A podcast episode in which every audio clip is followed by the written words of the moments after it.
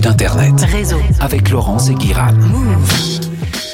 C'est l'heure de passer à Arnaquim et Putaclic avec cette semaine le thème Bigger Than Life. Parce qu'on a envie de parler anglais, on s'en fout. Euh, c'est vie de rêve sur internet avec une réalité plus sombre. Aujourd'hui, l'agent secret devenu millionnaire, arnaque, crime et putaclic, télé-réalité. Notre personnage du jour a fait irruption dans les radars avec son Instagram courant 2021. Elle affiche 1 200 000 abonnés qui peuvent admirer ses clichés. Jambes fuselées, gainage parfait, sein refait aussi stable qu'une dictature des pays de l'Est, maquillage façon Porsche Cayenne volée, son nom, Alia Rosa. Personnage aussi glamour qu'énigmatique.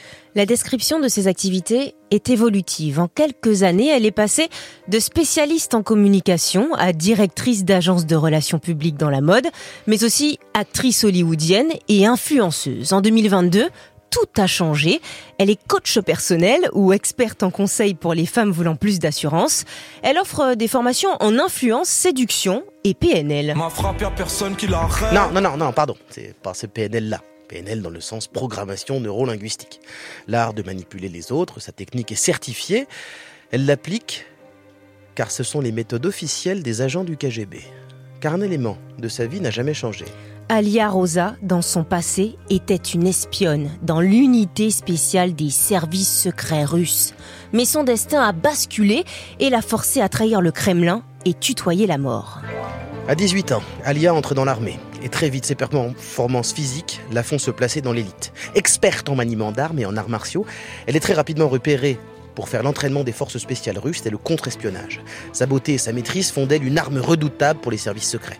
Elle sera chargée de missions d'infiltration. Son objectif, séduire des ennemis du Kremlin ou des mafieux de grande envergure pour prendre des infos, les piéger et les faire tomber. En 2002, Alia est désignée pour approcher un certain Vladimir et bien sûr le séduire car il est la pierre angulaire d'un groupe mafieux qui importe de l'héroïne pure d'Afghanistan vers la Russie.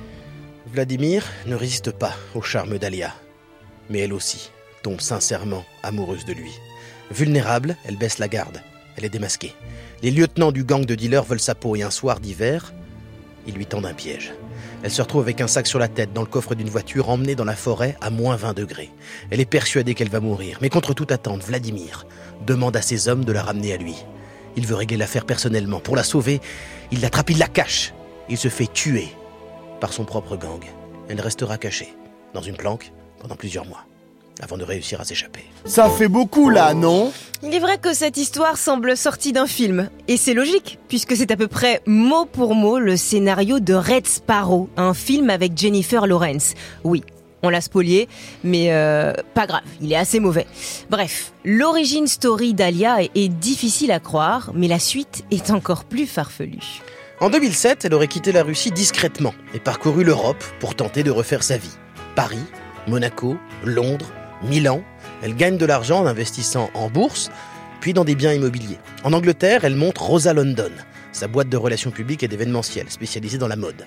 Elle a organisé plus de 30 défilés et shootings professionnels pour des magazines. Elle écume les tapis rouges et rencontre même la famille royale. Mais le rêve d'Alia est de devenir actrice. Elle part donc aux États-Unis et s'installe à Beverly Hills où elle continue ses activités de RP et d'événementiel tout en s'affichant dans des voitures de luxe et des villas gigantesques menant un train de vie de princesse. Wallah, tu mon frère. Une équipe du média Vice l'a suivie plusieurs jours en 2022 et la vidéo est déroutante. La journaliste Sidney Lima n'en revient pas. Elle a du mal à comprendre ce qu'elle voit. Elle rejoint Alia dans une villa avec un majordome. Puis elle la suit pour une journée de travail qui commence par deux heures de shopping chez Vuitton. Et le majordome est devenu garde du corps. Bah voilà autre chose. Puis Alia doit aller bosser dans son, dans son agence, Rosa L.A les choses deviennent encore plus étranges. Tous les employés sont des femmes top modèles. Le bureau est un plateau de cinéma et cette fois, le garde du corps est devenu réalisateur. Qu'est-ce que tu fais, gros? Qu'est-ce que tu fais, frérot? La journée de travail est filmée comme une télé-réalité. Rien n'est vrai. Des scènes sont rejouées. Mais pas le temps de s'étaler, Alia doit filer. Elle doit se rendre à son défilé de mode qu'elle a organisé pour un public VIP de Los Angeles, mais qui en réalité se résume à des femmes habillées en militaire pour un designer qu'on ne connaît pas et un parterre d'acteurs rincés de série B et un type qui dit bonjour, j'ai une Ferrari.